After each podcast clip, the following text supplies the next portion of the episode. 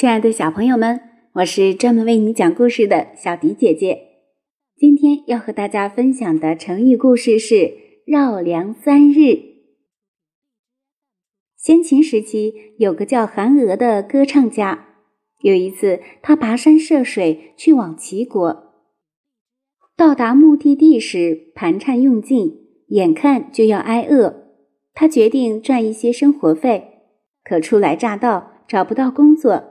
于是他决定卖唱。齐国的雍门每日人来人往，川流不息。韩娥站在雍门前，清了清喉咙，开始唱歌。她的歌喉清脆圆润，婉转动听。一首歌唱完，雍门竟然被围得水泄不通。韩娥一下子就赚够了钱。韩娥走后的两三天。人们还觉得余音袅袅，像在屋梁上回绕飘荡一样。后来，韩娥经过旅馆时，旅馆里的人侮辱了她。韩娥拖长声音，悲哀的哭泣。周围的老人和小孩听到她的哭声，心里似乎都被掏空了，纷纷忍不住流下泪来，三天三夜都吃不下饭。旅馆里的人见状。赶忙向韩娥赔礼道歉，韩娥原谅了店家，为乡亲们唱起一首快乐的歌。周围的老人和小孩听到歌声，瞬间忘记了哀伤，情不自禁地拍着手跳起舞来。幽门附近的人直到现在还喜欢唱歌和悲哭，人们都说这是在模仿韩娥留下来的声音。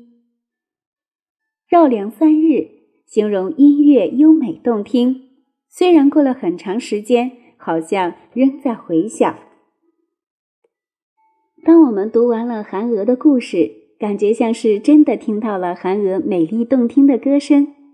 韩娥唱完歌后，歌声在屋梁间回绕飘荡，三天后仍然余音袅袅。这歌声得多么动听！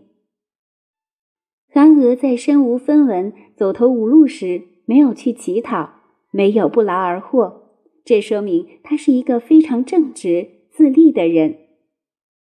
当我们遇到困难时，要像韩娥一样，通过自己的力量来解决问题。独立自强的人才能赢得更多人的尊重。这个故事也告诉我们一个道理。一个人只有掌握一技之长，才能在社会上立足。没有本领的人，只能靠别人的同情和施舍。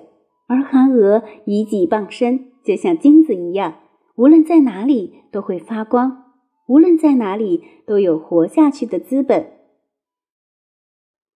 绕梁三日，也可写作为余音绕梁，其中的梁指房梁。是用于支撑房屋顶部结构的结实横木。现在很多房子用钢筋混凝土，房梁已经很少见了。懂得“梁”的含义，才能明白“绕梁三日”“梁上君子”等成语的意思。“绕梁三日”的近义词有“三月不知肉味”。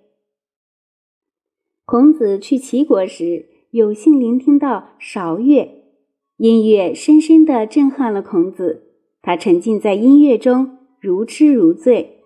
吃饭时揣摩曲调，睡觉时揣摩曲调，以至于他三个月里连吃肉都不觉得香了。